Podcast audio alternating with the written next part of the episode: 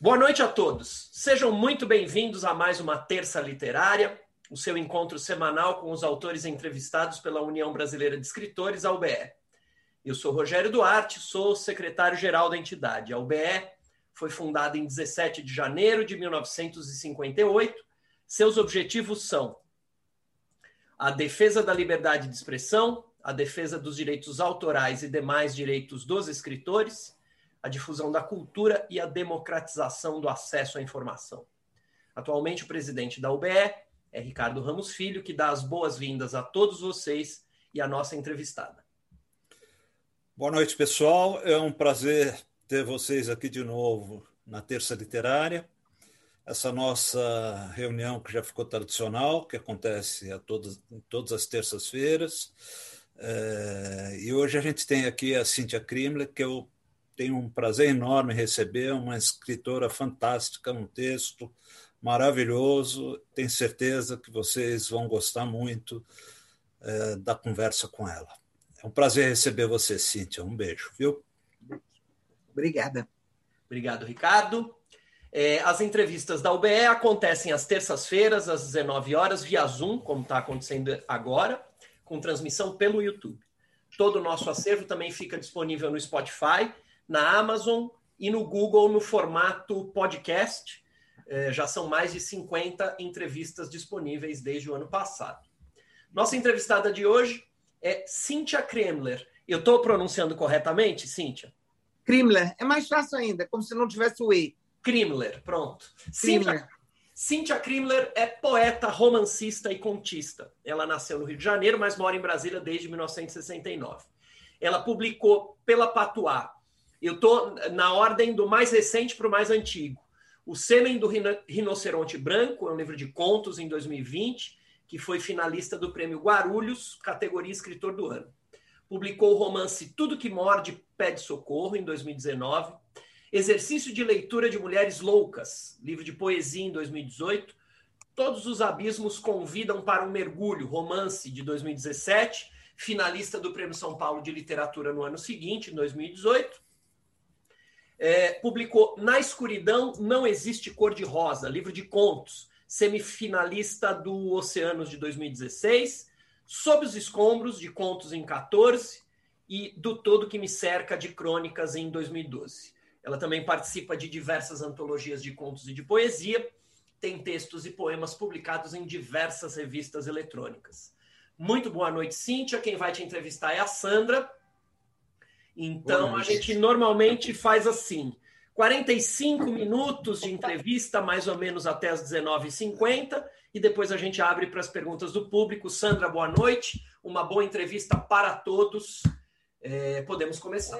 Estou é, tendo uma interferência no som aqui. Desta vez não sou eu. Boa noite. Vocês estão me ouvindo?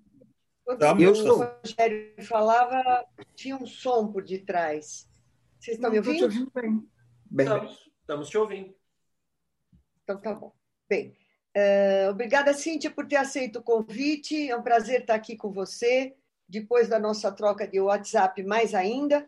Então, uh, eu queria dizer que eu conheci o trabalho da Cíntia no, pelo romance dela, Todos os Abismos Convidam para um Mergulho. Eu era do júri do Prêmio São Paulo de Literatura quando ela ficou ela foi finalista e eu fiquei muito impressionada pela força do texto dela. Me cativou muito, eu achei muito forte, muito. Uh, é uma denúncia, mas não é uma denúncia vazia, é meio, às vezes, um cutucão no fígado, né? Que eu acho bom. Eu acho que o bom livro tem que cutucar a gente, tem que incomodar. E a Cíntia faz isso com maestria. Ela tem um texto seco e direto, que eu acho excelente, o estilo dela é um estilo que me agrada muito, porque não tem rodeio, e o encadeamento dos temas também é bastante inteligente. Depois eu li o livro de contos dela, né, o, o Sêmen do Rinoceronte Branco, que eu gostei demais, que acho que foi o último, né, Cíntia? Foi. Que eu gostei demais, ela circula, ela transita pelo conto tão bem quanto ela transita pelo romance. Os contos são curtos e são intensos. Né? A Cíntia parece uma pessoa intensa. A literatura dela é uma literatura que vem para marcar, não é para fazer gracinha. Então, é muito bom ler os livros da Cíntia. Uma coisa que me chama atenção, Cíntia, são os, os títulos. Tudo que morde pede socorro, exercício de leitura de mulheres loucas é muito bom. Depois, uh, todos os abismos convidam para um mergulho. Na escuridão não existe cor-de-rosa. São títulos muito bem escolhidos, muito bem sacados, muito bem pensados. E uh, eles são sempre, eu senti assim, eu senti, desculpe, deixa eu baixar isso aqui, que não consigo baixar o som. Eu senti que tem uma eles são títulos. É, quando você bate o olho, é um, um, título sui generis, né? ele não é um título no comum. Mas quando você começa a ler, você percebe imediatamente a ilação perfeita entre o título e o conteúdo. Parabéns por isso. Muito Bom, obrigada. Eu acho que a Cíntia faz a gente percorrer e questionar os lados sombrios e injustos da sociedade, com as suas ações macabras, sem desculpas, com o assédio, a escravidão em suas diversas, diversas formas de opressão e julgo. São livros que não levam para a simples e linear conclusão. É daqueles que você vê, vira de, você lê, vira de lado e dorme a sono solto. Eles incomodam, eles cutucam, eles questionam, eles tornam a leitura extensiva a reverberações no corpo da gente, como toda boa obra deve fazer eu acho que eles assombram os livros da Cíntia. Eles tiram a mente da gente da inércia, da aceitação simples do que acontece ao nosso lado. Bom, uh, além disso, né, eles trazem um excelente fluxo de narrativa, justo, impactante e criativo. E um domínio de técnica de escrita que me chama muito atenção, pela linguagem, pelos personagens, pela construção do enredo, enfim, nos ingredientes essenciais. Né? Eu já disse que é uma narrativa cortante, crua e, e opressiva até, né? porque, de certa forma, ela está falando diretamente com você. Ela não fala, mas ela fala, né? E você aí do outro lado da página, né? Como é que ficamos? E ela deixa, eu acho que os livros da Cíntia deixam marcas na gente. Eu estou realmente muito entusiasmada com a literatura dela, vocês podem perceber, né? Tem uma frase dela que me chamou a atenção: é, fugir nem sempre é covardia. Às vezes é o que nos distancia da insanidade. Essa frase é tua, Cíntia? É. Eu achei muito, muito boa, muito interessante. Mas, enfim, depois de todo esse, esse prólogo, né, essa esses elogios que eu acho mais do que justos, vamos passar para as perguntas. Bom, eu queria. Eu sempre faço essa pergunta, né? Quais foram os autores que participaram de forma decisiva na sua formação como escritora? Olha, é uma miscelânea. Com certeza, é, aquele, de muita gente, né? Clarice Lispector, Cecília Meirelles na, na poesia, mas eu tenho autores que, infelizmente, do meu ponto de vista, são considerados por muitos de uma literatura. Tem gente que torce o nariz. Eu fui uma leitora de Jorge Amado. Claro. Ah, e fui uma leitora, acredite, se quiser, porque eu vou colocar aqui, de Agatha Christie.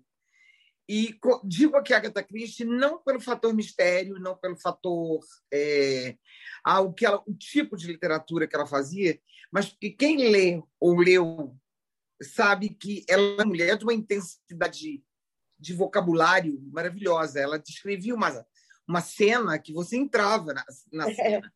Né? É. Ela, você, você matava junto com a assassina. E fui colhendo. Ah, ao mesmo tempo, fui criada lendo minha mãe gostava e fui criada lendo Servidão Humana, é, o Vermelho e o Negro. Então, assim, eu digo que eu saio de um extremo a outro, de, uma, de um popular, vamos dizer assim, que Jorge Amado era o, chamado autor popular, e vou para um autor mais clássico, né? E eu, eu, eu sempre gostei de ler tudo, desde muito jovem. Mamãe costumava lembrar uma coisa que depois eu fui lembrando com os anos. No meu aniversário de sete anos de idade, no Rio, eu queria ouvir música romântica. Eu queria ouvir uma música mais suave. E óbvio que nenhuma criança queria ouvir música suave, queria brincar. Então, lá pelas tantas, eu deixei todo mundo brincando dentro de casa, no apartamento no Rio, na Tijuca, e eu disse, mãe, eu posso ler? Ela disse, como? Eu digo, se alguém chegar, eu paro. E eu me sentei, e eu me lembro que eu fui ler o meu Alice no País das Maravilhas, que, aliás, é um dos livros que me influenciaram tanto na fase em que eu ainda lia Alice ao pé da letra, quanto depois nas vezes que reli, entendendo os significados, né? Maior, menor, aquela coisa toda. Eu, eu, eu tenho muito hoje, na época eu me achava um horror. Eu dizia, gente, eu tenho muito, eu leio muita coisa sem filtro. Hoje eu agradeço por isso.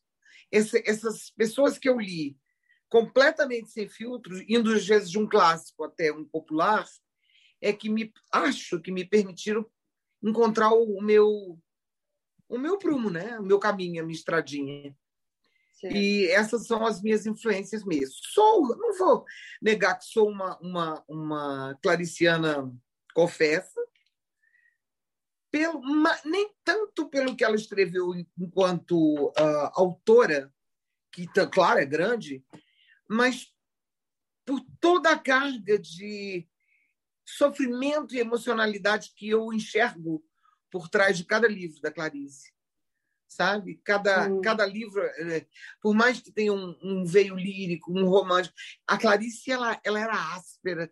Eu me lembro que a primeira vez que eu li foi um texto, eu estudava ainda no colégio de irmãs, e uma irmã doidona, que era a irmã Cecília, no Maria Auxiliadora, no Rio, né? E ela leu, então ela disse: Você vai ler este texto aqui. Eu falei: Por quê? Ela disse: Você vai gostar. E eu me lembro que eu li, eu fiquei assim, encantada. Aquilo me tirou daquele rame-rame, aquela coisa né? Fora isso, como eu sou uma contista de berço, o meu berço são os contos, depois é que fui escrever romance e poemas, eu sou também uma fã de Lígia Fagundes Teles. Eu, uma, uma, uma referência né, que eu tenho. Mas não sou. Se você for pegar, eu tenho influência até da poesia na escrita da prosa.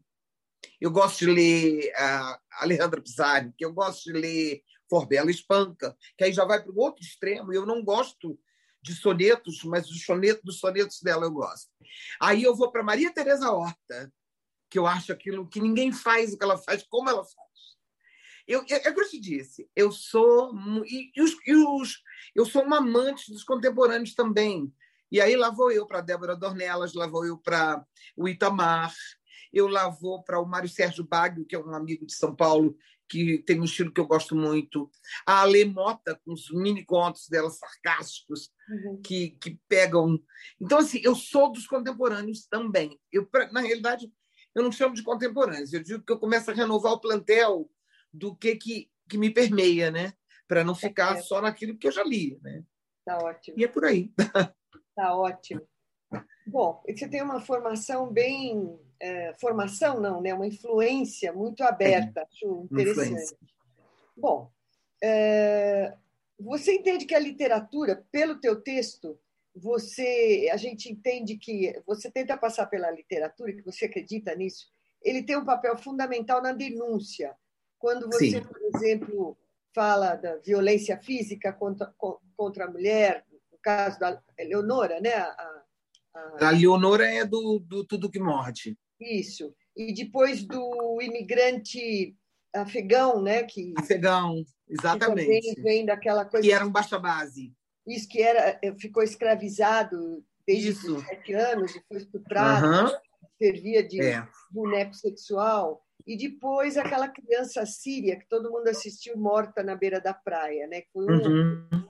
E aí vai para a Ágata do Morro do Alemão, enfim. É uma, é uma literatura que, de certa forma, está embutido o tempo todo nela a, a denúncia, né? É, e eu queria saber o seguinte: como é que, é, por que, que a sua opção por esses temas sociais, os seus dramas escancarados, uh, invisíveis ao homem comum, apesar de escancarado, né? passam em branco, uh, ou, ou, até porque as pessoas estão acostumadas como parte da vida pela sociedade, né? Como é que foi isso? Como é que foi essa busca? Ela correu paralela essa esse conceito de literatura onde se denuncia bastante, onde, enfim, se aborda esses temas mais incomodativos, eu diria, né? Diretamente é. com os. Como é que foi essa tua, uh, esse teu encontro com essa, com essa, com essa verve, com essa linha? Não foi inicial. Eu costumo dizer que o meu primeiro mesmo livro, que foi pelo FAC aqui, é um livro que eu, quando eu pego para reler, eu tenho vergonha. Sabe aquela coisa de quem nunca escreveu? Eu comecei a escrever aos 50 anos. Então, sabe aquela coisa de que quando você vai lançar o primeiro livro, você quer entulhar tudo nele? E foi o que eu fiz. Não em tamanho, mas era uma miscelânea. Não tinha unidade, não tinha unidade. Era um livro de contos. E eu fiquei muito descontente. Ainda deu erro de gráfico, uma série de coisas. Eram mil exemplares eh, eh, que eu ganhei né, aqui no... E fiquei chateadíssimo. O segundo, eu escrevi crônicas, são muito, esse do Todo que Me Cerca, muito leve. Foi um livro assim despretensioso. Então eu parei e falei, não é o que, o que eu estou fazendo, não é o que, eu, o que eu quero fazer. E se eu não for fazer o que eu quero na minha cabeça, é melhor não fazer nada. Uhum. Só para dizer que fiz, virar uma escritora mimimi, ou virar uma escritora assim, ai, que lindinha, que a titia compra o livro, que o papai compra o livro. Eu não queria, não queria isso para mim. Eu queria incomodar. E eu parti dessa palavra que eu sempre uso, falo nas entrevistas: incomodar. Uhum. Se eu não incomodar, não me interessa. Não que eu acho que seja essa função dos outros. Eu estou falando de mim. Claro. Se eu, Cíntia, não incomodar, eu fico muito chateada. Então, eu comecei, a, através do incomodar, eu descobri que você incomoda quando toca em temas que as pessoas não querem ter que ficar atentas a ele. Elas fingem que não veem, elas viram o rosto. Para quem que a gente vira o rosto? Para o menino de rua cheirando cola, para a prostituta bonitona, que às vezes pode ser aquela mulher que vai dar em, ah, em cima do, do, do, marido, do namorado da gente num, num lugar mais assim, uma mais sofisticada, não é não? Você vira o rosto para muita gente, eu digo você, aspas, né? Vira o rosto para uma mãe solteira, você vira o rosto de uma mulher que faz sexo quando ela quer e porque ela quer. E eu comecei a prestar atenção e fui puxando. Percebi, então, nessa caminhada, que duas coisas me incomodavam muito. O que se faz com as mulheres, porque, independentemente de rótulos, eu descobri que eu era uma feminista sem nunca ter usado o rótulo de feminista. Eu nunca fui uma mulher de aceitar nada. Nunca fui uma mulher em priscas eras de fazer uma reunião de trabalho e alguém dizer o que você quer dizer e eu dizia o que eu quero dizer, eu já disse. Por favor, não tente me dizer o que eu quero dizer. Mas isso eu fazia antes de aprender o que é interrupting e esses termos todos que vieram, né? gaslighting, que eu acho maravilhosos, necessários. Então eu comecei a perceber que eu vim de uma casa que é um matriarcado. Na minha casa, as minhas, a minha mãe e minhas tias eram as donas do pedaço. Os maridos diziam sim, senhora, mas não sim, senhora humilhante. Posso fazer isso assim? Fala com sua mãe. E se eu fizesse assim, assim, sua mãe é que sabe? E aí, eu, às vezes, eles falavam isso assim, assim. Minha mãe dizia: Que isso? Para o meu pai: Que isso, Jorge? Nossa, claro que não. Você quer que a menina fale? Então, eu comecei a, a juntar todos esses quebra. Eu fiz um quebra-cabeças. E eu comecei a perceber que a minha linha era mulheres, quer dizer, não necessariamente, porque eu, eu posso amanhã ou depois escrever um livro todo sobre homens, se eu quiser, mas a, necessariamente o que eu queria tocar era as mulheres em situação de risco, as mulheres que apanham. Eu tive um primeiro marido abusivo, é, que foi o meu marido mesmo, de casar na igreja, com quem eu fiquei casada apenas quatro anos, porque ele era abusivo. E cada vez que eu queria sair, já com dois anos de casamento, eu escutava a frase, que também minha mãe não sabia o que era, que eu não contava. Ela dizia assim: o que Deus uniu, o homem não separe. E aí eu descobri que também eu, te, eu tinha que entrar em choque com a religião que me foi dada, porque não era uma religião que estava me construindo, era uma religião que estava me castrando e dizendo que eu teria que apanhar ou, ou ser maltratado e humilhada o resto da vida. E aí eu parei, olhei no espelho e disse, de jeito nenhum. Essa não sou eu. Eu tenho um temperamento forte, sempre tive. Não vou agora querer, tanto que sair desse casamento, tive que fazer terapia. Então, a partir desse, dessa caminhada toda, eu fui construindo o que eu queria escrever. Falar sobre. Eu tenho um texto, ele é avulso, está, no, está num dos livros, no, Na Escuridão, que se chama Depoimentos de uma Mulher que Apanha. Ele tem, claro, que não só coisas minhas, mas é, eu, eu parto de uma, de uma visão que eu tive do meu casamento, e tive a grata surpresa de, num sitezinho pequeno, até que eu escrevia, e eram 8 mil, 10 mil, de repente eram 20 mil visualizações. Eu falei, eu não acredito nisso. E aí comecei a ser procurada por. Eu me emociono até hoje quando falo. Comecei a ser procurada por pequenos é, teatrólogos de periferia, de comunidades, que queriam saber se poderiam usar o texto em peças de teatro. Depois eu ia lá e olhava um comentáriozinho ou outro e eu via, lê o texto tal que está aqui, que ele botou para gente, não fica chorando aí, não.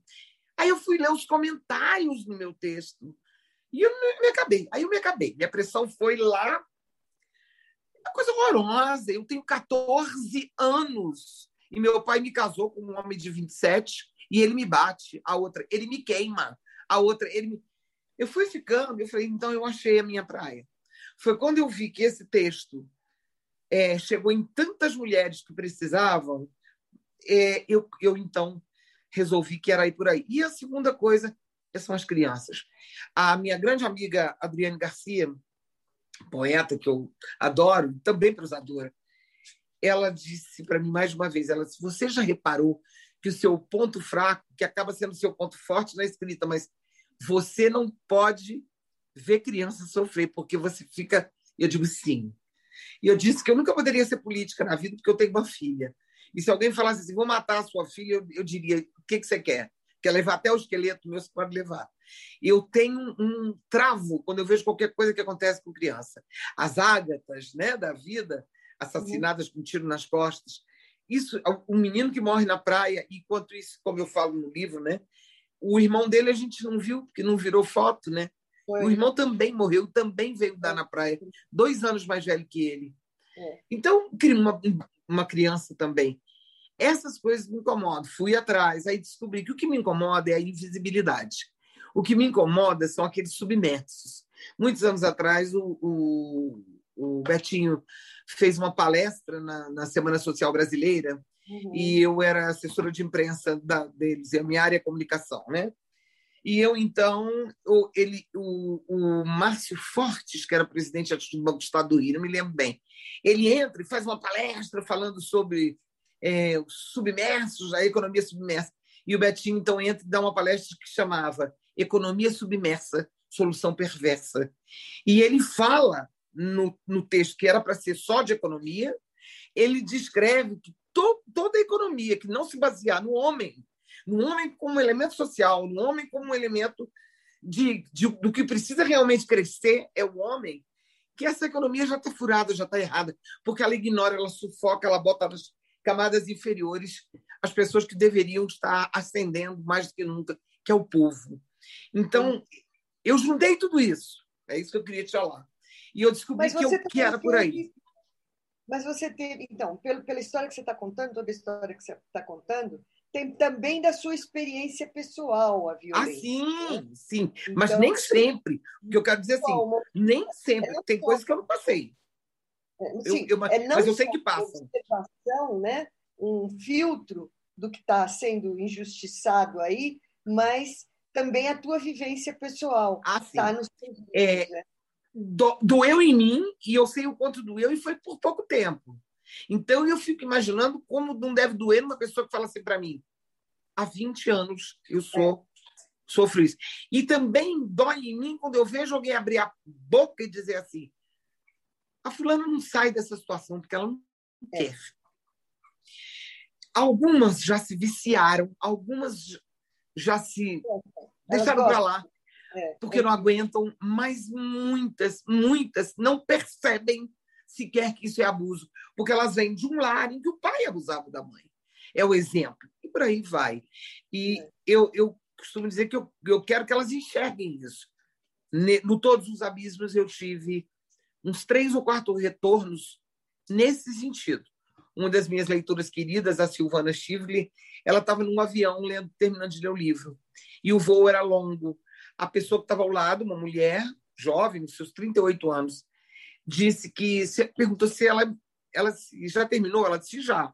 Posso ler porque eu fico nervosa em avião e tal. Ela falou que era um livro pesado. Ela disse tudo bem. E ela começou a ler e disse: Ai, manda um beijo para ela. Eu queria. Ela me mandou uma foto dentro do avião, ela com, a, com, a, com essa moça. Porque eu já passei por metade disso aqui. É. Aí a Silvana disse: Meu Deus. E eu nunca tinha visto alguém. Depois a Adriane Garcia me trouxe uma das meninas é, que ela empresta livros para leitura em Belo Horizonte. E um tempo depois ela me disse: Olha, não é por sua causa, mas ela me disse que foi influenciada pelo que ela já, já sabia o caminho que queria. E ela, é, eu tenho um fulana que te leu, ela divorciou do marido agora, que era um marido abusivo. Depois de uhum. anos achando que não, que ela não conseguiria porque ele, ele desqualificava ela para ela não ir embora. E aí essas coisas foram me mostrando que eu, enfim, eu estava no caminho que eu queria. Me deixa muito, muito feliz. E eu queria dizer só uma coisa que para alinhavar isso aqui, Sandra, que é o seguinte: eu fui uma pessoa muito feliz, tirando esses quatro anos da minha vida. Eu tive infância feliz, pais que me amavam, família boa. Família boa que eu falo não é boa família, é família, sabe, grudada e todo mundo muito cheio de calor humano. E eu acho, no meu caso, não é obrigação de ninguém meu, eu tive tanta felicidade que não é possível que eu não possa agora falar de quem não tem, para ver se essas pessoas conseguem um pouco dessa felicidade que eu tive tanta que eu chego a ter vergonha. Hoje em dia, quando eu olho para trás e olho o que está acontecendo no mundo, no Brasil, principalmente no Brasil, o mundo já tem lugar aqui, mas aqui eu olho, Sandra, e digo, gente, eu, eu tenho obrigação de falar, eu tenho obrigação de fazer alguns olhos se abrirem, e alguns olhos que são e foram como eu, muito felizes. Porque não é possível a gente passar a vida sendo feliz e achando que todo mundo é, porque não é. E aí é, é muito por aí. É o que a literatura me trouxe e me traz. Esse. Sabe? E eu adoro. Agora, me fala uma coisa. Uh, te, a pergunta que eu ia fazer é: em alguns dos seus livros, contos, a inspiração veio da sua constatação real de uma situação? Você acabou de responder, né? Que você Nem também, sempre. Nem é, sempre. Você também... Tem alguns contos que eu crio a partir do tema. Por ah. exemplo, a temática é racismo.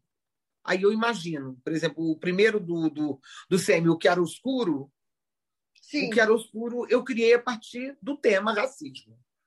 Do e eu queria fazer um casal racismo. Tá. E eu queria fazer um casal multirracial. Tá. Né? E eu queria, do ponto de vista, queria, da branca, que é ela. Entendi. Que ela constata diariamente que ela não passa por nada. Ela é dispensada no baculejo. E o marido fica, porque ele é o negro. Claro. E ela está grávida. Agora, então, a partir dali. Essa sua forma de buscar a história, né? É, por exemplo, eu quero falar sobre racismo. E a partir do racismo, você constrói os teus personagens. Você se, ah, inspira, você se inspira bastante Mas... na vida real? Ou você eu quero, quero, fazer um, quero fazer um conto sobre racismo do ponto de vista da mulher branca você não necessariamente tem, vamos dizer, um, um, você não tem um, uma vivência dessa situação. Você pode partir do abstrato para puxar para. Não tem uma vivência, vírgula. É, eu sou uma, eu costumo dizer que eu sou uma, apesar de ser uma, uma mulher extremamente falante, eu sou uma mulher extremamente observadora. Passei minha vida observando o título do, do meu livro de crônicas me representa muito, do todo que me cerca. Eu não me conformo Eu tenho olhos de olhar e de ver. Eu não gosto só de olhar. Então, não é nenhuma vantagem. Dizendo, às vezes eu sofro pra caramba.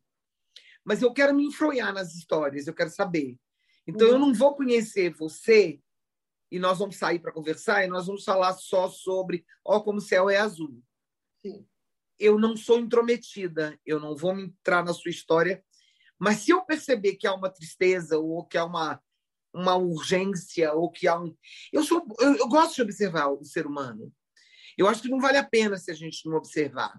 Uhum. E eu também fui ministrei durante uns 20 anos, afora a minha profissão, eu ministrei treinamento. Aprendi tá. nos treinamentos a conhecer, a ter que conhecer, porque muita gente entrava com a cara assim, hum. tinha, ia porque a empresa obrigava, porque entendeu? E a gente Sim. tinha que tirar aquilo deles. Eu fui aprendendo a não é conhecer as pessoas, é tão clichê, mas eu fui aprendendo a perceber traços, um olho irritado, um, uma boca, sabe? E, e a partir disso. Fora isso, eu gosto, como eu disse, das histórias, né? É, é, não sei te falar. Eu, é, eu gosto de história. E as pessoas me contam muito. As pessoas acabam me contando. Tá certo. Me conta Eu tinha uma amiga que ela sua... dizia, você parece padre. que horror! Conta um pouquinho para gente a sua decisão de escrever. Como foi? Qual foi o gatilho para isso? Quando é que você percebeu escritora? Quer dizer, é... sempre fui uma grande, sempre fui uma grande, posso falar, leitora. E, e, e, como eu lhe disse, repito, eu sou da área de comunicação. Minha formação básica é em relações públicas aqui pela UNB, mas eu venho de uma época em que você tinha formação em tudo. Então, você, eu, eu acabei indo para relações públicas, mas eu tive formação que passou pela área de jornalismo, de publicidade, de rádio, TV e cinema, né? Aquela, a gente era obrigado a, a passar e, e foi a melhor coisa do mundo, né? E eu atuei a vida inteira em comunicação na área de projetos. Eu sempre escrevi muito, mas não literatura. Tá. E eu escrevia, escrevia, e quando alguém queria, eu não estava achando a saída para esse texto, me chamavam, eu dizia, gente, vamos por aqui. E aí eu construía ou reconstruía. Sempre gostei. E sempre fui uma leitora ávida, né? Quando chegou aos 50 anos, por isso que eu digo que não foi, me achou. Eu estava, eu, eu, sou egressa da Câmara dos Deputados, eu sou aposentada por lá. Tá. E eu vejo aquele concurso interno de um núcleo de literatura, vai ter um concurso de contos. É só para iniciantes, tá? Eu falei, ah, eu vou. Você tinha 50 Porque... anos. Oi? Seu livro foi aos 50 anos o primeiro. Meu livro foi depois ainda. Foi aos 53. Tá. Mas, assim, é a primeira vez que eu escrevi um conto foi aos 50. Tá. E aí eu comecei a ficar em quinto lugar. Depois, da semana seguinte, eu passei para terceiro. Terminei em segundo. Eu falei, opa, o que, que, é isso? Mas não pelo, pelo lugar, né? Aí fui indo, aí comecei. E eu comecei com esse professor do núcleo de literatura, eu comecei a, a experimentar novas áreas. Vamos para a crônica. Vamos fazer um de crônica. Ah, não vai participar. Não, agora vamos fazer um de retrato. Vamos fazer um de cartas. Eu adoro. Uh, eu não sei como é que eu ainda não escrevi um livro epistolar, porque eu, eu realmente gosto. E, eu acho que tem que ser interessante, talvez por isso. Teria que ser um Cartas à Rainha Louca, com Maria Valéria Rezende. Mas. Valéria. Exatamente. E eu, então, fui vendo que eu era capaz. Aí você começa a dar para os leitores, não só os amigos, né? Você começa a mostrar para alguns leitores que nunca te leram, que não sabem quem você é. Porque eu acho que é a partir daí que você tá. se experimenta, né? E aí foi.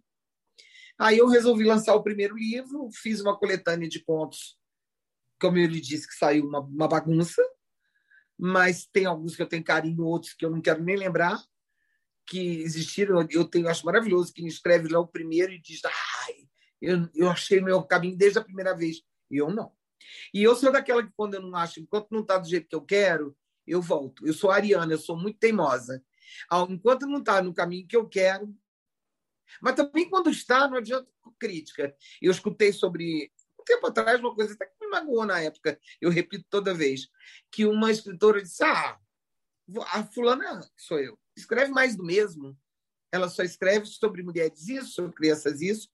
Eu parei, fui me questionar sobre isso, que é uma pessoa que eu respeito muito e, e acho uma escritora boa. Depois eu falei, mas é isso mesmo. não acabou no mundo mulher que apanha, não acabou no mundo criança com fome. Então, por que a minha literatura vai parar de falar disso? A hora que acabar, pode ser que eu pare, ou que estiver muito bem, né? E aí eu falei, não, eu não essa insegurança eu não tenho. Eu sei que é algo que eu, uma trilha que eu quero continuar Agora, eh, com variações temáticas. Você fez algum curso de escrita? Algum curso de não. técnica de escrita? Não, mas não, eu sempre escrevi, desculpe, agora eu vou falar, eu sempre escrevi bem, porque eu sempre gostei, desde menina. Eu aprendi a ler com quatro anos e meio, lendo cartazes, outdoors, no Rio de Janeiro, minha mãe dizia. Có, có de Coca-Cola, que eu adoro até hoje, né? O vício. Có, K, K, isso é o K de cavalo, mamãe? Aí minha mãe dizia, é, eu decorava que aquele isso com quatro anos e meio. E aí, mas eu, naturalmente, minha mãe dizia, se não forcei, não fui aquela mãe que queria ter filho gênico, pelo contrário, minha mãe dizia, se, se, se tiver filho gênico, era uma tristeza da vida dela. Eu dizia, ô oh, mãe, mas, assim, eu sempre gostei muito, muito de escrever. Aí eu, eu era aquela que escrevia as cartas de amor para as amigas, de acordo com o que elas eram, para os namorados, e eles diziam: Nossa, que carta linda! Elas olhavam para mim e diziam: Meu Deus! Eu dizia: Gente, escrevia depois para a mãe das minhas amigas, quando queria escrever alguma coisa. Eu fui aquela menina bem. Falou que era para escrever, eu deixava de ir para a festa, juro. Mas é, mas é interessante, porque. E fui aluna de português muito boa, graças a Deus. Colégio de Irmãs. Mas formou por cursos de escrita, né? Não teve essa é, não. técnica de escrita. Não, não. Sempre. Aliás, acho, não, não falo isso com achando bonito, não. Eu acho que de vez em quando eu digo, ai, gente, acho que vou fazer um curso com um desses aí que estão dando, que eu, que eu respeito pra caramba. Mas aí eu acabo não fazendo, né? Eu, eu até para testar, para ver se tá, é isso mesmo, né? E não, eu nunca nunca fiz um curso assim, dizer escrita criativa, não sei o quê, não, sabe? Eu, tenho alguns parâmetros que eu, que eu obedeço para mim mesma. Tipo, eu gosto de falar de maneira curta e eu gosto de falar com palavras que todo mundo entenda. Eu quero que me leia o juiz e o jornaleiro.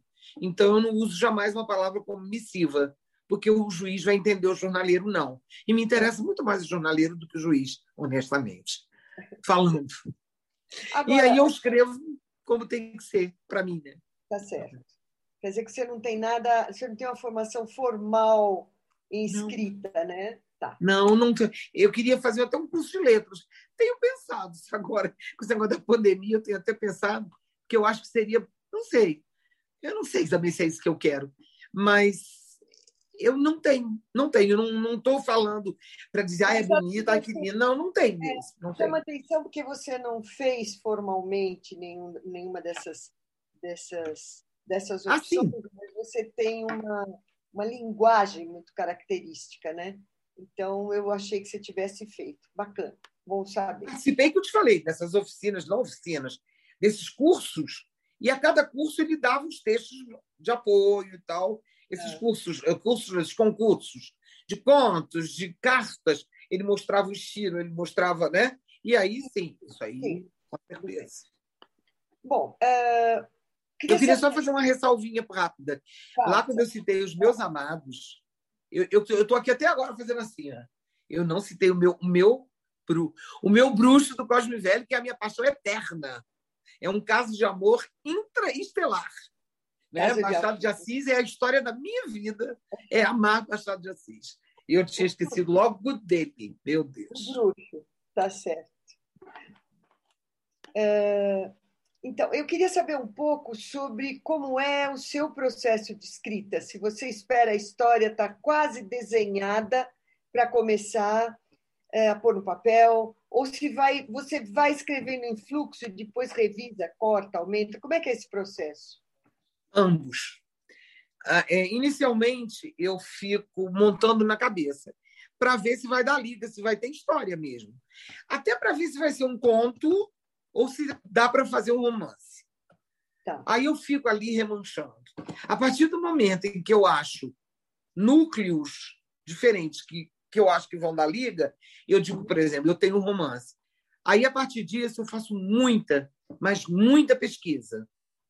Ah, eu digo que quando eu chego no livro, eu já quando eu chego na escrita, eu já chego com não sei quantos artigos e uh, eu tenho uma pasta que eu digo romance 2021, por exemplo. Eu jogo lá dentro no iPad. Eu vou pegando os artigos, nem, nem trabalho, grosso modo, grosso modo mesmo. Tá. Depois eu vou extraindo e renomeando cada um tá. sobre isso, sobre aquilo para eu saber na hora de eu puxar qual que eu puxo. E aí eu vou construindo. As... O que eu quero te falar é isso. Eu não sou essa pessoa organizada. Eu sou indisciplinada e desorganizada. Mas na minha cabeça eu não sou. Eu sou. Não sei se você me entende. Eu posso tanto trabalhar de três às cinco da manhã e não fazer absolutamente nada a manhã inteira, como posso trabalhar uma manhã inteira e passar uma semana sem fazer nada, como posso trabalhar igual uma louca uma semana inteira. É, é muito do que está vindo. Não porque seja inspiração, não, mas muito do que eu, eu esteja disposta a corrigir, a refazer, a olhar, eu volto. Quando eu termino um capítulo, geralmente aquele capítulo já está revisado. Entendi. Por isso que demora muito. Eu reviso português, reviso verossimilhança. Se eu não citei várias vezes a palavra quando, ou se eu não citei muitas vezes a palavra bem ou bom, essas umas coisas assim que eu faço questão já de olhar. Sim. E quando eu construo os personagens, quando eu, eu é na primeiro vem na minha cabeça, eu imagino é, fisicamente aquele personagem. Ah. Então, eu, eu, às vezes eu nem coloco no livro a, a raça, não coloco nada. Mas na minha cabeça eu já construí, tem altura, eu brinco que tem altura, cor, signo, temperamento. Eu imagino uma pessoa daquele é. jeito. Você é bastante e aí, visual, então, na formação é, da literatura. Tá. Gosto de escrever em primeira pessoa, gosto, me sinto segura, sei escrever na terceira, mas gosto de escrever na primeira.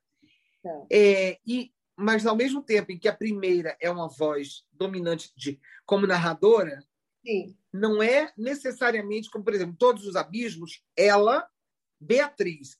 Né? Como uhum. diz uma amiga minha até hoje, ela fala Beatriz vive.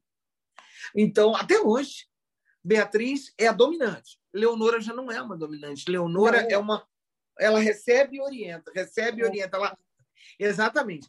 Mas é. o que, que acontece? Eu tenho sempre um personagem, que eu queria te falar, secundário, que eu tenho paixão. No caso da do Todos os Abismos, é o menino que era baixa base. É um papel é pequeno, mas é a minha paixão.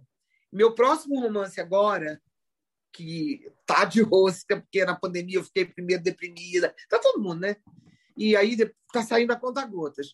O meu próximo romance agora, eu tenho uma personagem feminina que veio da Guiné e que é mutilada. Ela teve mutilação da vagina, Sim. dos órgãos femininos. Tá. Ela não vai ter um grande papel é, nesse sentido. Ela não é a dona da trama, mas ela vai ter uma participação forte nessa trama. é o quê? É um livro de contos ou é um romance, uma novela? Um romance, é um romance. E sai quando? É um romance. Ih, não sei ainda está bem. Eu ainda estou naquela fase, porque aí sim eu faço os fluxos. Às vezes eu escrevo um, vamos supor, eu não, eu não, eu não faço por capítulo, eu estou dando um exemplo. Às vezes eu faço um capítulo lá da frente, outro do meio, aí às vezes o início e pulo de novo para o capítulo do final e junto. Um... Já, já me aconteceu do livro estar tá pronto e eu olhar e dizer esse capítulo podia ficar melhor aqui e troquei de lugar e deu certo. Claro. Sabe? É, é muito isso mas é um eu, eu quero esse livro era para ter saído mas estourou primeiro a, a pandemia não um problema que deu de antes ele é um livro que eu quero não sei ambientar a beira-mar tá. sobre pescadoras mulheres pescadoras são todas elas viúvas tá. Ah, e e aí estourou primeiro as manchas de óleo Hã? sai pela patuá é, ué, é minha casa, né? Tá, tá. É a minha casa que me acolheu e que é queridíssima. Tá. Mas é, é, por aí. Tô, tô... Aí chegaram as manchas de óleo no litoral do Nordeste. Eu falei, pô, não posso fazer um romance falando do mar que não fala em mancha de óleo, né? Mas não deu nem tempo para as manchas de óleo, porque veio a pandemia. Aí eu falei, também não posso ignorar solenemente a pandemia. E aí eu estou tendo que refazer. Aí me dá um pouco de desânimo ter que refazer caminhos por causa de coisas que não, de, não dependem de mim, né? Tá. Aí eu já acho, aí eu criei personagem que não tinha, tirei que, que tinha e pronto. Quer dizer, você aí, tem uma preocupação grande em colocar o real dentro da tua ficção, né? A, a, a vida do, do que está acontecendo. É porque eu não. Eu acho maravilhoso, eu gostaria de escrever realismo mágico, ou gostaria de, pelo menos, flertar com isso, mas eu não sou boa disso. Eu já tentei, então eu tenho uns contos, mas eu não sou boa de realismo mágico. Eu, eu confesso que eu tenho dificuldade. E aí eu disse, quer saber? Melhor não arriscar numa coisa que eu não sei se vai dar certo. Pode até ser que um dia eu escreva. Mas eu, eu, eu trabalho muito algumas coisas no místico. Uma santinha, como no, no, Tudo que Morde, tem a santinha lá da terra da minha mãe que existe, que é a Chica, né, de Minas. Mas não, não, não necessariamente. Não é por aí. Né? Não é por aí. Tá bom. Vamos dar uma, uma acelerada, porque eu estou vendo que tem um monte de perguntas. Aqui. E eu falo demais. Não, mas é... nós estamos eu sou... sobre criação de personagem, tá? Bastante interessante. E tem, Bom, tem as é... perguntas, tem perguntas no YouTube também, viu? Que está animadíssimo. Ah, a Cíntia trouxe bastante gente, viu? Que bom, que bom. São pessoas muito queridas. É, qual dos gêneros te falam mais ao coração? Porque você transita bem no conto, no romance, conto. na poesia. Conto, conto né? É. Conto, tem que falar bem firme. Conto é o do meu coração. É. Gosto é de escrever gente... romance, mas o conto, é. o conto me. Eu acho que foi o primeiro em que eu me senti segura. Então ele me deu o berço mesmo. Eu tá adoro certo. conto. É, eu tive essa impressão quando eu li o teu livro de contos. Eu falei, eu acho que ela gosta de escrever conto, né? Eu Parece. gosto. É. Agora, é, deixa eu fazer uma pergunta. Eu vou fazer uma última, tinha outras, mas vamos fazer uma última para o pessoal também poder uh, ter chance de perguntar, né? Que a uhum. sua narrativa já disse que é breve, curta, né? direta. Você treinou isso ou desde a primeira vez você já usou essa linguagem mais pá, pá, pá, vamos dizer. Não Mas... treinei. Não, treinei assim. Eu já escrevi mais longo. Mas aí eu comecei a perceber que na hora de me ler, eu mesma ficava um pouco cansada. Tá. Aí eu pensei, gente, não é, eu não sou assim na vida real. Na vida real, eu sou uma pessoa muito incisiva. Então, se você me perguntar, meu, meu, gostou do meu vestido? Eu digo, amei. Tá. É, e, e meu cabelo bárbaro? Eu, eu sou, além de ser intensa e exagerada, eu sou uma pessoa de falar o que eu tenho que falar e ponto. Detesto reticências. Então, eu sou uma pessoa de pontos. E eu sou uma pessoa, no máximo, de vírgulas. E eu falei, para quê? Sabe? Eu acho que. A, eu não sei. Para mim, na, no que eu escrevo, fica mais contundente. Tá. E aí eu falei, ah, quer saber? Eu gosto, eu vou experimentar. Eu vou experimentar as frases curtas e quero ver o que, que dá. E deu certo. Tá certo. Deu certo. Cíntia, vamos passar para o Rogério para ele abrir para as perguntas, uhum. que tem várias aqui, e aí o pessoal também vai ter chance de, de satisfazer curiosidade sobre a tua escrita e sobre você, tá bom? Tá bom. Jogar a bola, Obrigada, jogar viu, Sandra? Rogério.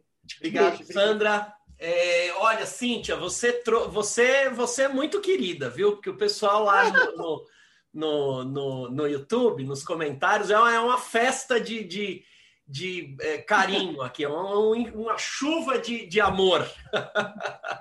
É porque eu tenho carinho por todas essas pessoas também, é, de verdade. Então, a Lemota, Amanda Vital, Lisa Alves, a Cássia Janeiro, que é diretora aqui da UBE, a Ieda Lebenstein, é, a Lemota eu já falei, Alice Bragança, Renato Carvalho, Imagina. É, o Mário Sérgio, você mesma falou dele há pouco, né? Citei, citei, citei ele. É, a Amanda eu já falei. Enfim, é, tem bastante gente lá. Eu vou intercalar as perguntas de quem está aqui na sala com as perguntas de quem está por lá. Pode ser? Pode. Para começar, você então. Você manda. Obrigado. Não, você manda. quem manda aqui é o entrevistado. Vou começar com, com, a, com a pergunta do Ricardo.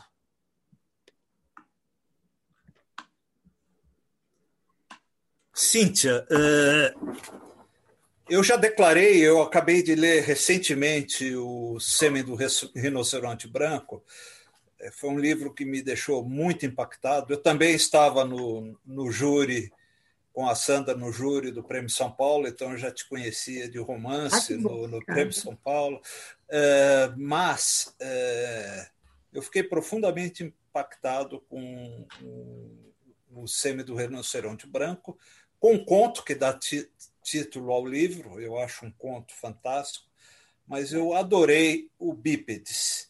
E para que quem está aqui na sala é, tenha mais ou menos ideia de como é o seu texto e, e, desse, e dessas frases curtas, eu queria ler um trechinho dele só para o pessoal ter mais ou menos e ver. Muito obrigada. Que bacana que é. Então, o, o conto chama Bípedes. A torneira da pia está pingando. Desde. Preciso mandar consertar. Não é pelo desperdício. Quero que se foda o desperdício. Minha cabeça não aguenta mais é o barulhinho das gotas. Minha cabeça que parece um oco de ecos. Desde. Janes e Jimmy estão latindo faz horas. Um inferno. Já devem ter afugentado o carteiro, as crianças na rua, um encanador que jurou que vinha hoje cedo. Preciso prender os dois, mas não quero. Eles são a minha trincheira. Ninguém passa, ninguém passa, desde. Gosto dessa sensação de impedimento que eles estabelecem entre mim e os bípedes.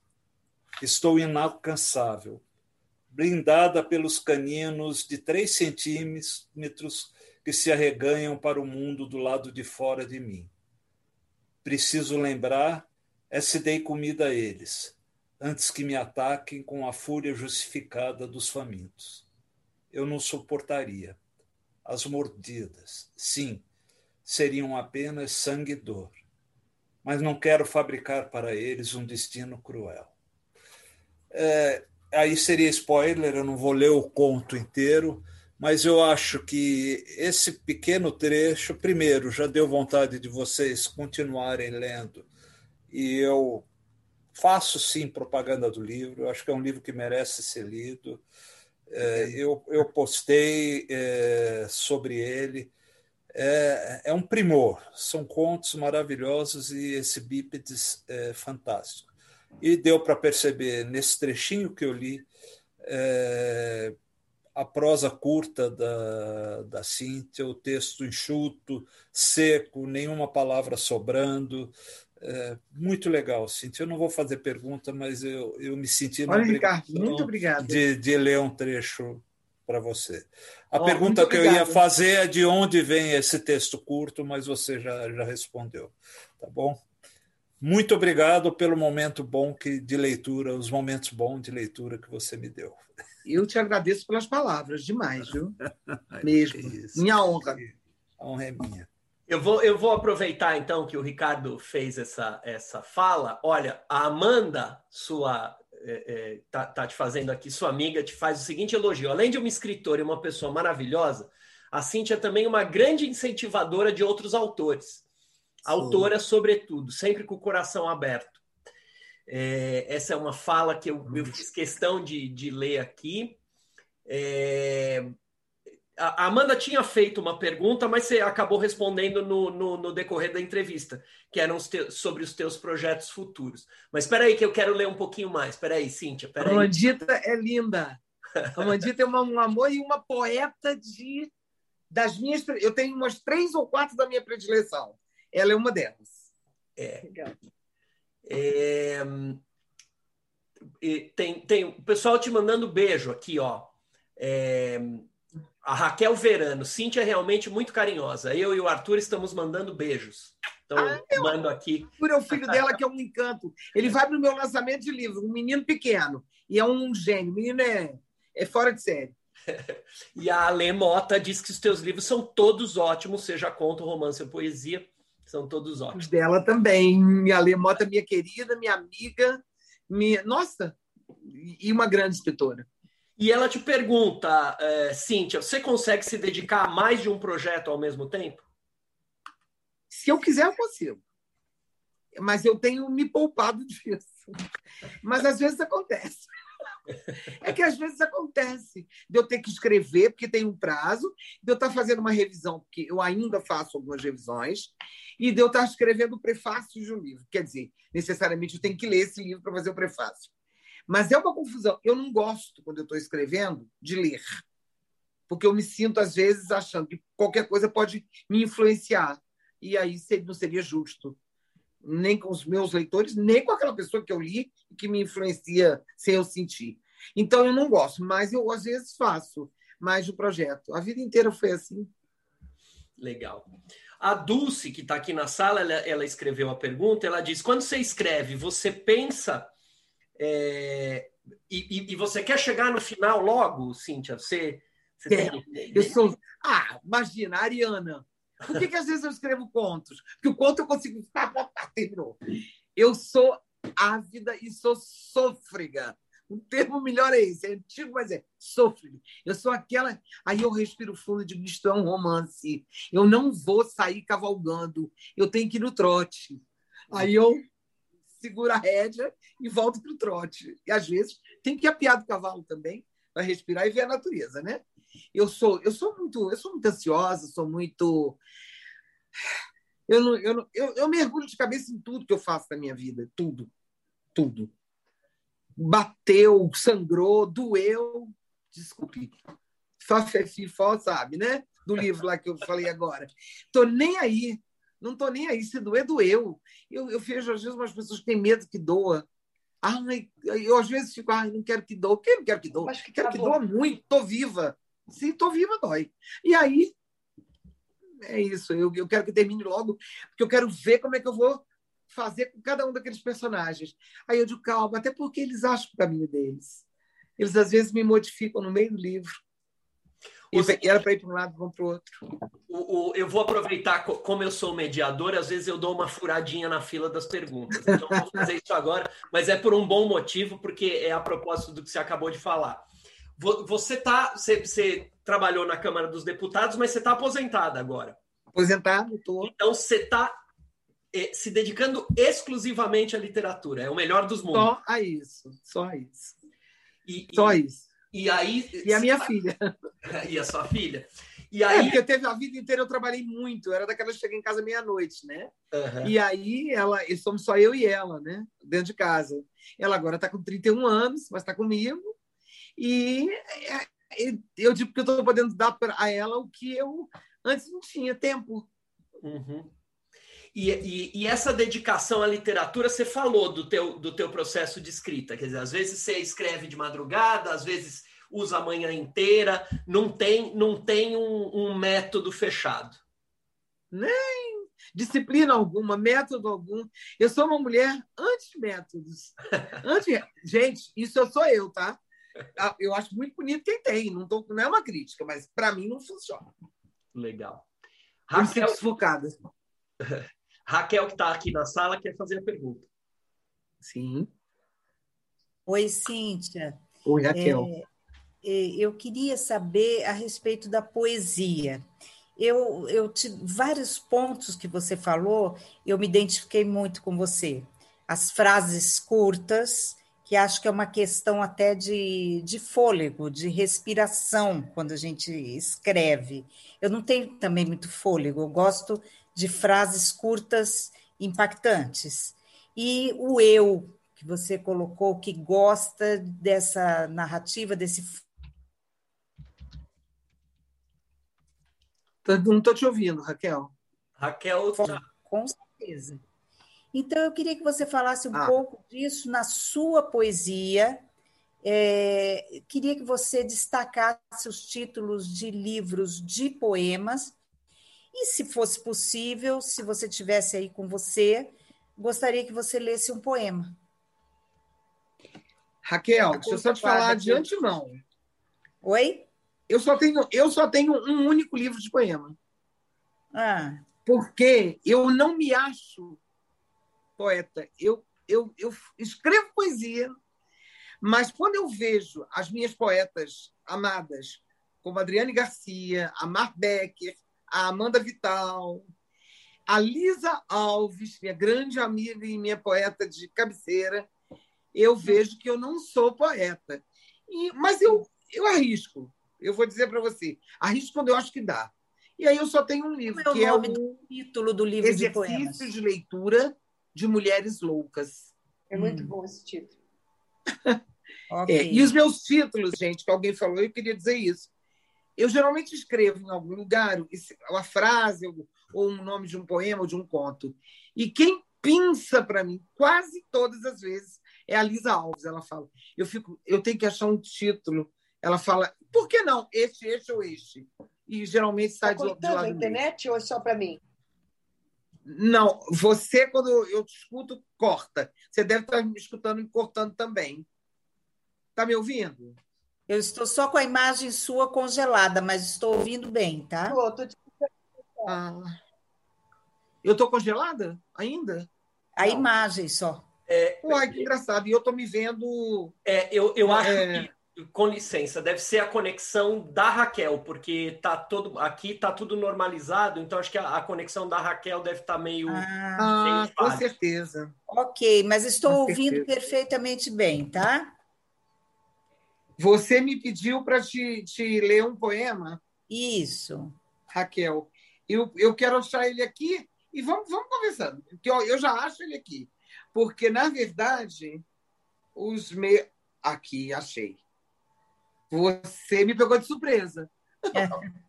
Aí eu... eu tinha que puxar para a poesia um pouco. Não tem problema, não.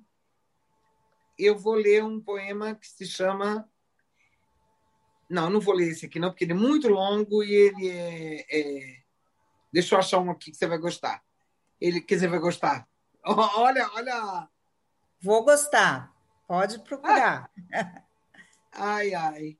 Eu quero um achar um que vá te. É, que vá. É, é porque eu, eu coloco em arquivos, e como ele disse, eu não estava esperando. Então. Eu, eu vou ler um, um, um poema que se chama Capo de Tuticape.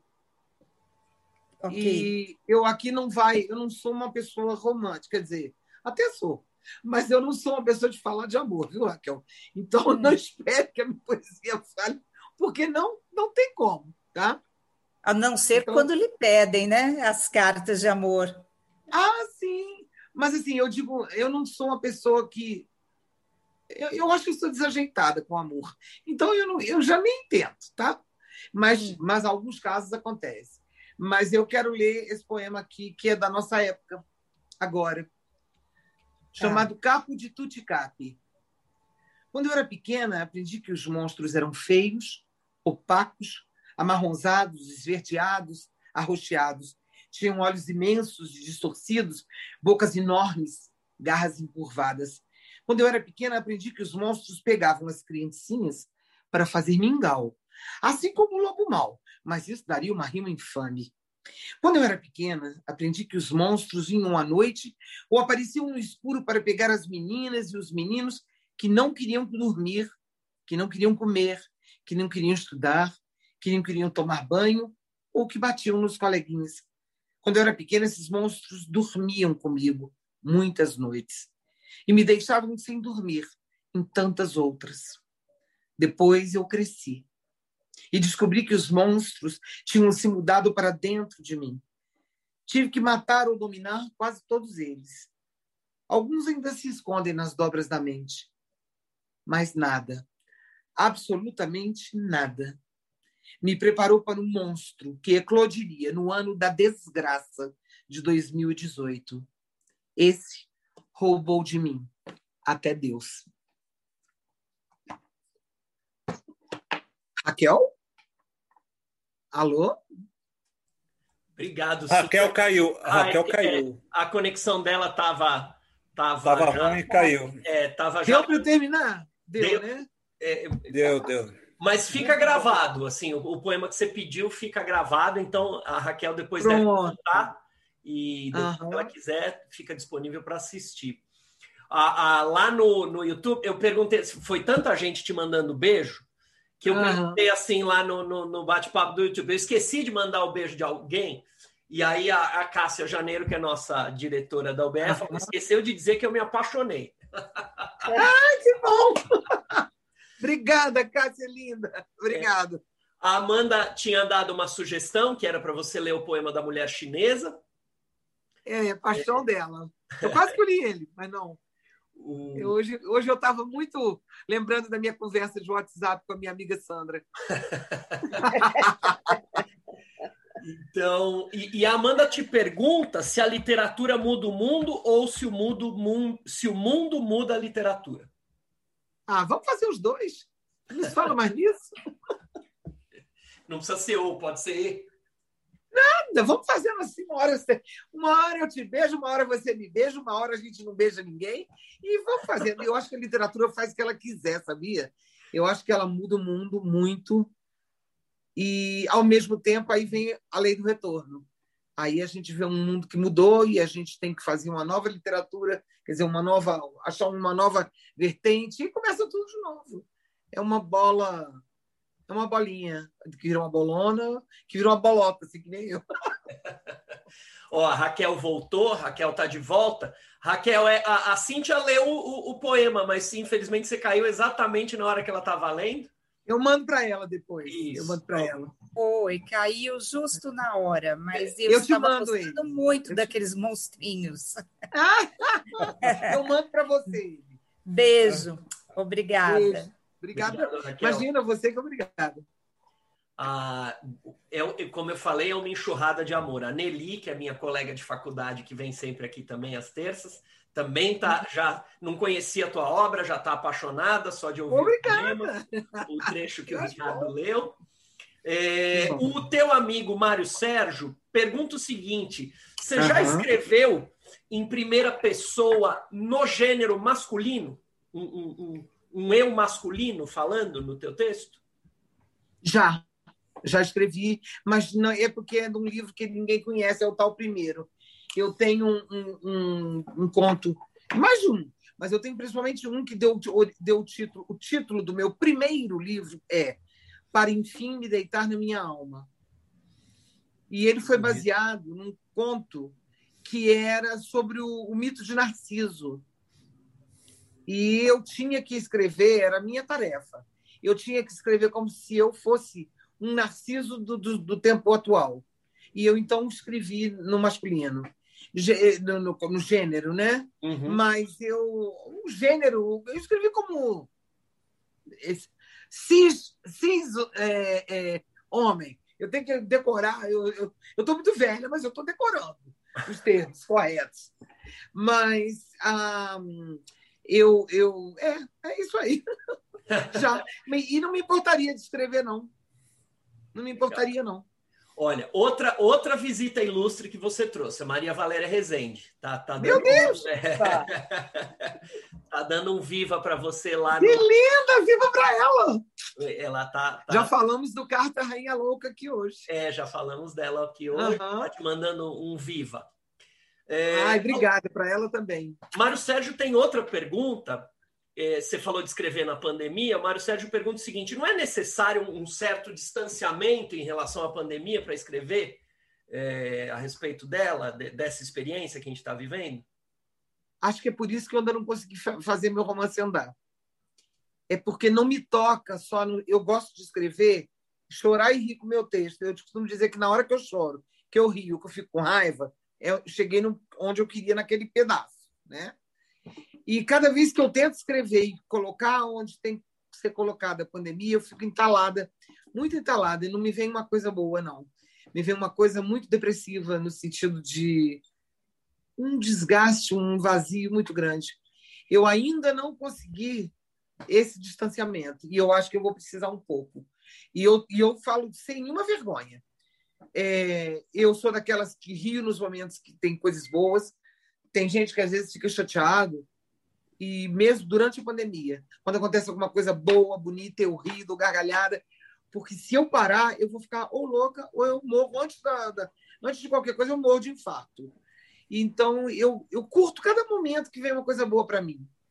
Mas não posso dizer que curtiria, que curto, tem que ficar pensando em algo que é tão real, tão tão horroroso, tão feio, tão, tão triste, né? E eu, eu ainda não consegui. E acho que a gente tem que ter um distanciamento dessas coisas, não porque não seja bom escrever no fervor, mas sobre o, o, o, o risco de, se a gente escrever, deixar a pandemia dominar para escrever, o monstro ser maior do que a gente, sabe? Uhum. Eu não sei se eu estou se eu pronta ainda para.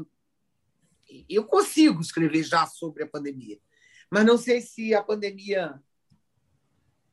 Vai... Como é que vai bater isso no final? Não, não sei.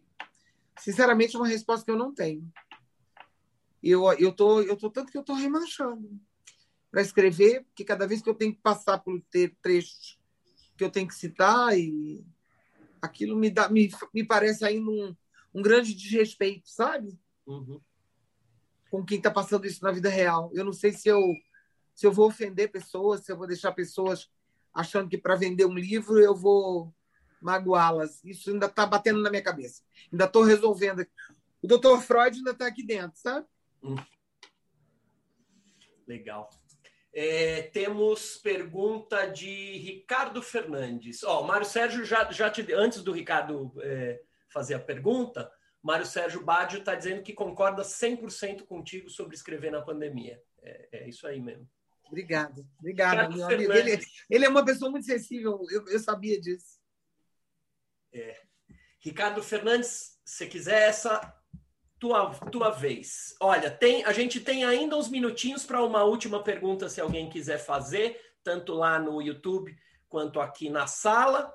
E assim, uma última e, e aí a gente vai partindo para o encerramento. Tudo bom, Cíntia? Oi, obrigado. tudo bem? Bom, obrigado pela entrevista, uma delícia ouvir você. Viu? Ah, obrigada. Obrigado por estar aqui. É, é, escuta, eu estava é, vendo todas as declarações né, de afeto por você e, e, e você também né, gosta muito das pessoas e, e me chamou a atenção o, quando a Sandra estava te entrevistando, ela citou os seus personagens. Você abriu um sorrisão, né? A minha pergunta é: você gosta dos seus personagens? Você fica com eles depois de você escrever? Eu fico tudo aqui dentro. Durmo com eles. Adoro meus personagens. Até os que eu tenho raiva deles, deles eu, eu fico com eles aqui dentro. Mas eu gosto. Eu gosto muito das minhas personagens, sim. É sabe? caso do amor, eles ficam com É, você. eu não esqueço, não. Não abandono um pelo outro. E também sou uma mãe, nesse sentido de não tenho filho predileto. Eu acho que cada um tem a sua personalidade.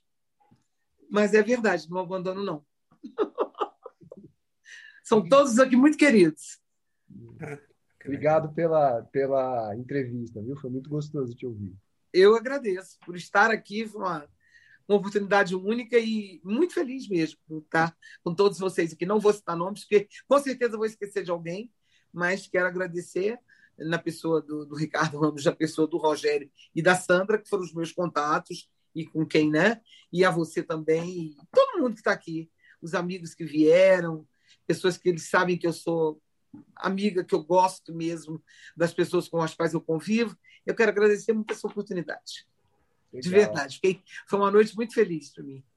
A gente é que te agradece, Cíntia. Eu só vou te pedir um minuto antes da gente ir para o encerramento, para duas coisas. Primeiro, a Alexandra, que está aqui na sala, diz é, o seguinte para você: você nos leva aos abismos humanos, você nos faz mergulhar no real de forma poética e seus monstros também são nossos. Na verdade, todas as mulheres lhe são gratas.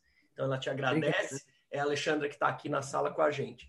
Eu queria dizer Muito o seguinte, obrigado. Cíntia, é, é, o que aconteceu aqui hoje, tanto aqui na, na, na sala do Zoom quanto na, na no bate-papo do, do YouTube, é, é, o que eu acho que é, toda a diretoria do UBS sempre quis que acontecesse nas nossas terças, né? Quer dizer, um espaço onde os escritores pudessem se encontrar é, e trocar experiências. É, é, e a gente pôde dar risada, a gente pôde falar muito sério.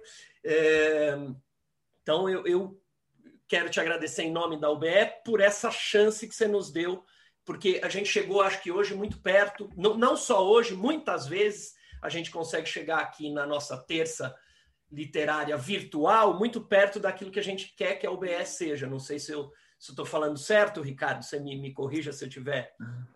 É, e há de chegar o dia em que nós vamos conseguir fazer isso pessoalmente. Vai ser. Com vai, certeza. Há, há, de chegar, há de chegar esse dia em que a gente vai conseguir fazer isso pessoalmente. Só antes da gente encerrar. Você nunca precisa de correção, Rogério. Está sempre certo. Cuidado, hein? Que eu falo bobagem. É, olha só, essas são as entrevistas das próximas semanas. Uhum. Só quero divulgar aqui.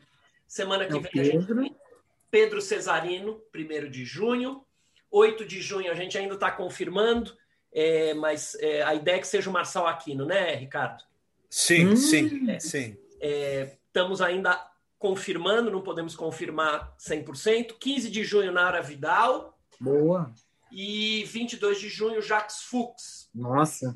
É, e de 6 a 20 de junho teremos férias. É, vamos descansar um pouquinho. A gente teve um, um... Tá errado aí, Rogério. É 6 é, é, de julho. Julho, tá? julho, perdão. Foi, foi eu que errei aqui na, quando montei. Querendo entrar de férias logo, hein? É, só, é só eu falar que você não erra nunca que você erra. Então eu vou pedir para Sandra se despedir, depois o Ricardo, a Cíntia fecha e aí eu, eu encerro a sala. Vamos lá, Sandra. Vamos lá, Cíntia, super obrigada. Foi uma noite muito agradável. Você mostrou que, além de uma escritora competente, agradável, é afinada comigo nas ideias, então gostei. E tem um monte de gente, sem querer, né? É, tem um monte de tanta gente te elogiando que você realmente é uma figura esfuziante e cheia de energia, que eu acho que tem muita coisa ainda para escrever, para trazer para a gente. Então, estou esperando o teu novo romance. Estou é, com o Ricardo quando ele, quando ele sugeriu que o teu romance no, nas redes, acho que merece mesmo. Travou. Tem um, um, pequeno corte aí na fala da, da Sandra. Da Sandra. Parabéns. Foi um prazer falar com você. Obrigada. Igualmente. Eu que te agradeço. Ricardo? Cíntia, eu acho que qualquer coisa que eu vou falar, eu vou repetir o que todo mundo já disse, né? Foi uma entrevista memorável, muito gostoso. Você trouxe para a gente a tua emotividade, o teu carinho, você estava super à vontade, foi muito gostoso. É, foi um prazer te receber aqui é, é, e conhecer, além da escritora que a gente admira, a pessoa, Cíntia. Foi muito legal. Viu? Obrigado. Obrigado. E a gente ficou muito contente de te receber aqui. E aos amigos que estão aqui presentes, o meu beijo para todo mundo. Bom revê-los e estar com vocês mais uma vez. Rogério. É, Cíntia, pode se despedir do pessoal e aí eu encerro. Gente, eu quero agradecer a todo mundo que veio, que participou, e depois eu vou olhar quem veio um por um, mas eu amo vocês, vocês sabem disso, né? E quero agradecer principalmente ao BE. É, eu me tornei sócia da UBE tem pouco menos de um ano ainda vai ser em agosto. E fiz isso porque eu queria deixar um recado aqui é, para aqueles escritores que puderem passarem a fazer parte da UBE. Eu me senti acolhida já no primeiro dia, recebi uma, um, um e-mail seu, Rogério, eu nem te conhecia visualmente, e me senti muito acolhida. E eu sei quando eu sou acolhida e quando eu sou uma. Assim, eu, Cíntia, não, mas eu, escritora. Você falou que é escritor, vocês acolhem muito bem. E eu queria deixar esse recado aqui para quem puder. Né? A gente sabe que nem todo mundo pode, mas para quem puder, vale muito a pena vocês se tornarem membro de algo que acolhe. E eu quero agradecer por essa noite maravilhosa. Foi assim, eu pensei que eu ia ficar mais rija, mas eu não sou muito disso, não, mas eu pensei que eu ia ficar mais assim, mocinha, né? Ah, já estou aqui mexendo com as mãos de italiana e não tem como. Então, eu queria agradecer demais por essa eu, eu, eu, nessa pandemia, principalmente, essa noite foi tão gostosa, foi tão relaxante e, e foi tão importante para mim. Muito obrigado a todo mundo, quem me, me ouviu, quem me entrevistou, quem me convidou, quem preparou. Ricardo como o presidente, enfim, a todos. Uma, uma, uma noite ótima e muito obrigado. Muito obrigado, é... Cíntia. Obrigado a todos. Pode falar, Ricardo, desculpa. Não, é agradecer a Cíntia é, por, por esse pedido de que as pessoas se associem, é, lembrando sempre que a gente precisa disso, a gente precisa que o escritor se associe, se associe, a UBE é uma entidade pobre e é uma entidade que, para continuar, depende de que muitos escritores eh, se associem. Eu já deixo uma tarefa aí, para eu sei que tem um grupo de diretores aí que é encarregado de eh, trazer mais sócios para a UBE, então vamos pegar esse, eh, essa chamada da, da Cíntia, se ela permitir, já separar, fazer um filminho e já colocar isso para fazer a nossa propaganda. É muito gostoso quando isso aparece de uma maneira espontânea, como apareceu. Obrigado, Cíntia. Eu que agradeço, foi espontâneo mesmo. Muito, muito obrigado mesmo, Cíntia, a todos que estiveram aqui por essa, por essa enxurrada de afeto nessa noite de terça-feira. Muito obrigado. Até terça-feira que vem. Uma boa noite para todos. Boa noite.